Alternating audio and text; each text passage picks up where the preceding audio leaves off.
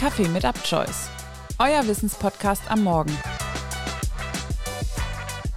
Schach ist das schnellste Spiel der Welt, weil man in jeder Sekunde Tausende von Gedanken ordnen muss. Albert Einstein. Und damit herzlich willkommen zu einer neuen Folge von Kaffee mit UpChoice am Dienstag und zu einer neuen Ausgabe aus der Welt des Sports. Schach gilt als eines der ältesten Spiele der Menschheit und wird auch als das Spiel der Könige bezeichnet. Beim Schach gilt es dem Gegner stets mindestens einen Schritt voraus zu sein. Aktuell erschüttert die Schachszene allerdings ein echter Skandal, in den der vermeintlich beste Schachspieler der Welt und amtierende Weltmeister Magnus Carlsen sowie ein 19-jähriger US-Amerikaner verwickelt sind.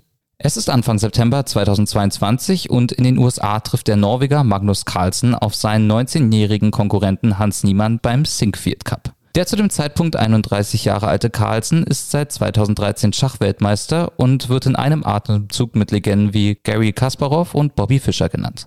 Niemann hingegen ist ein unkonventioneller Teenager, einer, der als Aufsteiger und Querkopf der Szene gilt. Doch nicht etwa der haushoch favorisierte Norweger gewinnt in St. Louis an diesem Tag, nein, es ist Hans Niemann, der am Ende jubeln darf. Nach der Partie meinte etwas großspurig, Zitat, es muss peinlich für den Weltmeister sein, gegen einen Idioten wie mich zu verlieren und fügte hinzu, er tut mir leid.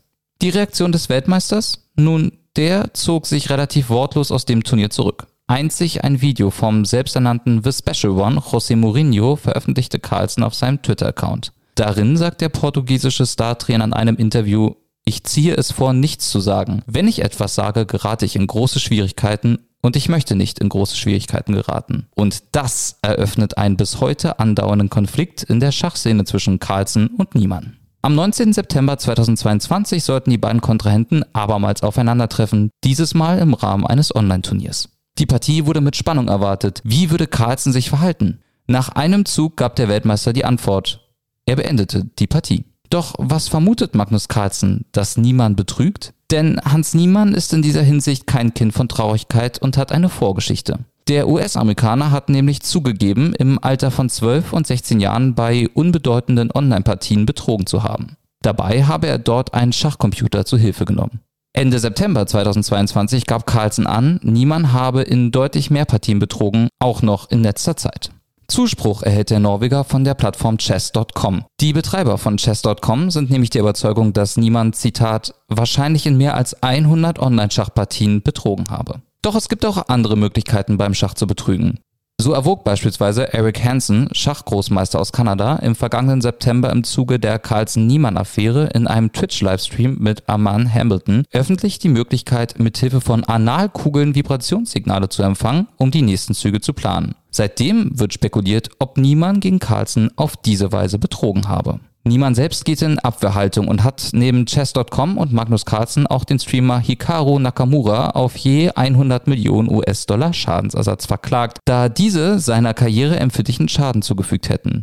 Angesprochen auf die Betrugsvorwürfe sagte der 19-Jährige, Zitat, wenn Sie wollen, dass ich mich komplett nackt ausziehe, werde ich es tun und das ist mir egal, denn ich weiß, dass ich sauber bin. Man will, dass ich in einer geschlossenen Box ohne elektronische Übertragung spiele. Ist mir egal. Ich bin hier, um zu gewinnen. Und das ist mein Ziel, egal wie.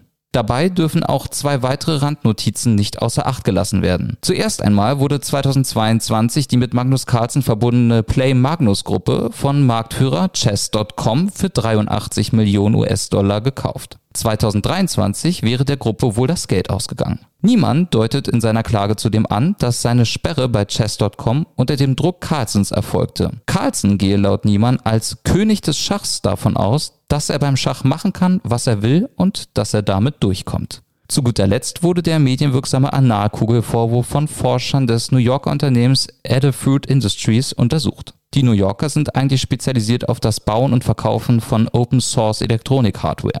Im Experiment wurde in einer klein verschraubbaren Plastikflasche ein haptischer Summer, eine Batterie, eine ESP32S2-Platine mit integriertem WLAN und einige Drähte eingebaut. Diese Apparatur wurde dann in ein Stück Schweinefleisch gesteckt und führte zu dem Ergebnis, dass ein Schummeln von Niemann auf diese Art aufgrund zweierlei Faktoren recht unwahrscheinlich sei. Erstens, der Vibrator wäre zu laut, um damit zu schummeln. So heißt es, der Vibrationsmotor ist alles andere als unauffällig. Offizielle oder andere Spieler würden es bemerken. Eine vernünftige Schlussfolgerung ist, dass eine solche Idee zwar plausibel, aber unwahrscheinlich ist. Und zweitens, um so zu schummeln, hätte niemand erst den Morse-Code lernen müssen. Um beim Schach erfolgreich zu schummeln, muss man erst den Morsecode lernen. Aktuell werden die Vorwürfe gegen niemanden von einem Untersuchungsausschuss des Weltschachverbandes FIDE untersucht. Dieser soll sowohl die Behauptungen von Großmeister Magnus Carlsen zum angeblichen Betrug von Großmeister Hans Niemann als auch Niemanns Aussage über Online-Betrug überprüfen, hieß es damals in einem Kommuniqué des Weltverbands. Was meint ihr? Kann Magnus Carlsen schlicht und ergreifend nicht damit umgehen, dass es einen neuen, jungen Schachshootingstar gibt? Oder ist etwas an den Betrugsvorwürfen des Weltmeisters dran?